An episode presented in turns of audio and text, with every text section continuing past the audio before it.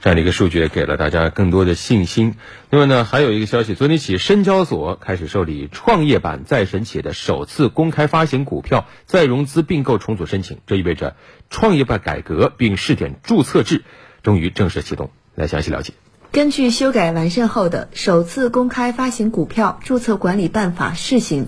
创业板对首次公开发行股票的条件进行精简优化，进一步严格信息披露要求，对注册程序作出制度安排，实现受理和审核全流程电子化和全流程公开。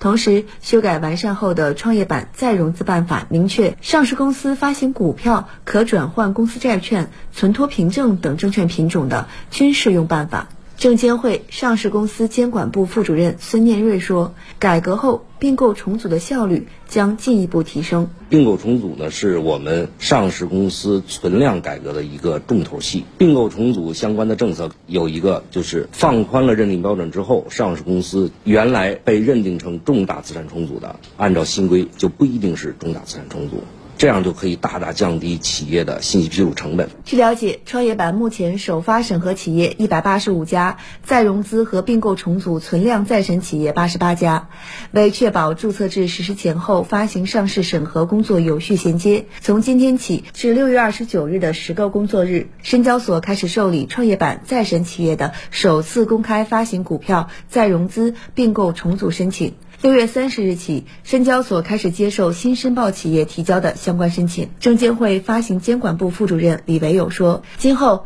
对于再融资企业的审核效率也将大大提高。对再融资是安排两个月的审核期限，在我们这注册呢是给了十五个工作日，这个时限呢是大大缩短了。另外呢，我们还安排了这个小额快速的这个简易审核程序。那这样呢是交易所只有三天的审核时限，我们注册也是三天。”三个工作日就要给注册或者不予注册的决定。